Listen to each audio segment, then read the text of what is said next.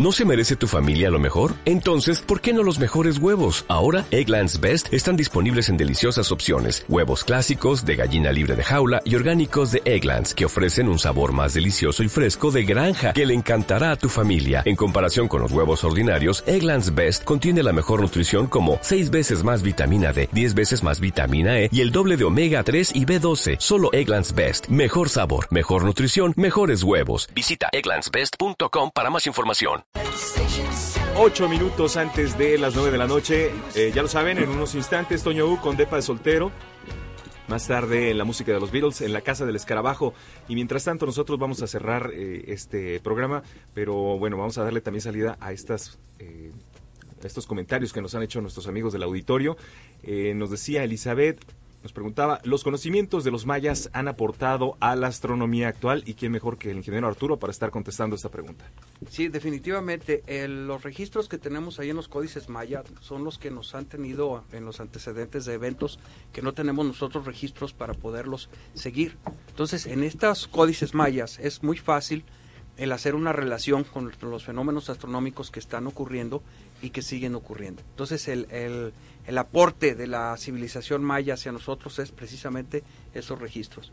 Y en base a eso, por ahí en la Sociedad Astronómica, cuatro miembros tuvimos la, suerte de juntarnos una investigación de 10 años y, escribimos un libro que se llama Mecánica Calendárica Maya Reconstruida, que ojalá tengamos algún día la oportunidad de platicar de él, de poderlos mostrar o si alguien nos invita por ahí en algún lugar, platicamos un poquito más ameno de, de cómo funciona, cómo es el calendario, cómo llegamos a eso y el por qué hacemos esa validación de los datos que se encuentran en los códices, que son los que nos dicen lo que ocurrió en la astronomía, que en los demás lugares no tenemos registros.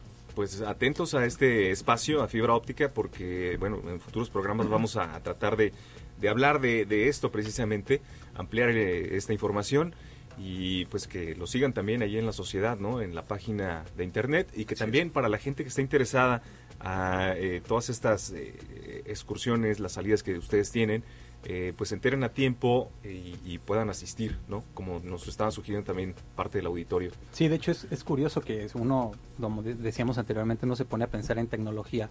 Le preguntas a un chavo o a, a las personas en la calle y te van a sacar su, su teléfono o su, o su computadora, ¿no? Pero un calendario fue de los primeros instrumentos tecnológicos que se usaron para hacer un calendario, para grabarlo en piedra necesitas herramientas y eso es tecnología. Muchos de nosotros no conocemos, como decía, cuál es la evolución que ha tenido la tecnología, cómo llegamos de una piedra filosa para abrirle el estómago a un ciervo y comerlo, a un teléfono que te permite ver el clima de hoy, de mañana, de pasado mañana y que te dice lo que está pasando al otro lado del mundo. Esa historia muchos no la conocen y es de las cosas que la gente se está perdiendo y las cosas que necesitamos todos involucrarnos un poco los que nos gusta la astronomía, la ciencia, tratar de, de, de, decirles a la gente en palabras sencillas, llanas, que entiendan cómo hemos llegado a ese tipo de cosas, cómo hemos llegado a las vacunas, a las medicinas, cómo hemos llegado a los alimentos que tenemos, etcétera, ¿no? Todo eso es tecnología. Vicente, tú tienes un, blog este que es eh, las narices de, de tico.blogspot.mx. Eh, ¿Por qué no nos hablas acerca de este espacio? Bueno, como mucha gente sabrá, eh, Google tiene su blogspot en donde uno puede entrar ahí, abrir una cuenta, crear su propio blog, ponerse a escribir ahí. Cosas buenas, cosas malas, tonterías, cosas inteligentes, pero es un espacio que sirve, que está ahí para lo que uno lo necesite. Y pues sí, eh, mi, blog se llama Las Narices de Tico. Eh, trato de, como decía, escribir y publicar cada vez que el tiempo me lo permite. Y, y platicábamos hace rato del porqué de las narices de Tico. Bueno, resulta que Tico Brahe era un astrónomo eh, de mitad de mil, finales de 1500 de era noruego, de una región nórdica, una cosa así. Resulta que, que era muy amigo del rey y le pidió financiación para construir un observatorio. Entonces le dijo, ah, ok, te regalo esa isla y entonces le regaló una isla, le dio el dinero y construyó el observatorio. Pero un observatorio sin telescopios. El telescopio no se inventaba todavía. Y entonces lo que hizo fue construir instrumentos prácticamente mecánicos para observar los planetas, las posiciones de los planetas, las posiciones de las estrellas. Tycho Brahe fue el primer astrónomo observacional, gran astrónomo observacional que no utilizó un telescopio, porque gracias a las mediciones tan precisas que hizo Tycho Brahe desde su observatorio sin telescopio, Kepler, Johannes Kepler, pudo encontrar sus tres leyes, que los planetas alrededor del, Sol giran en elipses, que eh, siguen unas áreas determinadas en tiempos determinados, eh, y con las mediciones que hizo Tycho, Tycho Brahe, eh, fue la punta de lanza al inicio de la astronomía moderna. Entonces, pero además Tycho Brahe no tenía nariz, porque cuando era chavo se peleó con un amigo para ver quién era mejor matemático.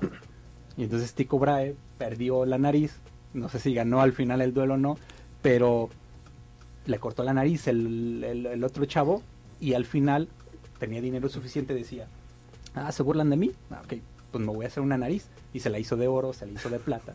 Y ah, de hecho recientemente se abrió el ataúd de, de Tycho Brahe otra vez y ahí estaba la nariz de Tycho Brahe, ¿no? Entonces no era, era el mejor para, para las matemáticas. Eh, bueno, era el mejor quizás para las matemáticas, pero no bueno para pero las no bueno para las espadas, ¿no? Rápidamente, porque se nos agota el tiempo, eh, Vicente, me gustaría que nos dijeras eh, y que hiciera la invitación para la invitación precisamente para la ponencia de mañana.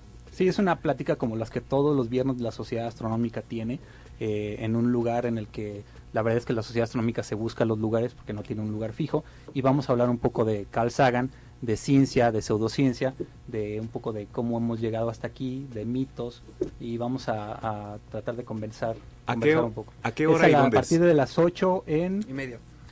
Jesús García 2380 y si no a través de la página de la SAG, ahí hay una liga directa, vamos a estar transmitiendo también ya en vivo a través de livestream.com diagonal SAGDL, que tenemos una liga ahí en la página de la Astronómica. Perfecto, pues muchísimas gracias, un gusto tenerlos aquí, ojalá que nos puedan acompañar en futuros programas y con esto prácticamente llegamos al final de, este espacio. Sigan en sintonía de Zona 3, hasta... NS Data Recovery, laboratorio especializado en la recuperación de información de discos duros y medios de almacenamiento. Cuando otros no pueden, nosotros lo hacemos posible nsdatarecovery.com. ¿No te encantaría tener 100 dólares extra en tu bolsillo? Haz que un experto bilingüe de TurboTax declare tus impuestos para el 31 de marzo y obtén 100 dólares de vuelta al instante.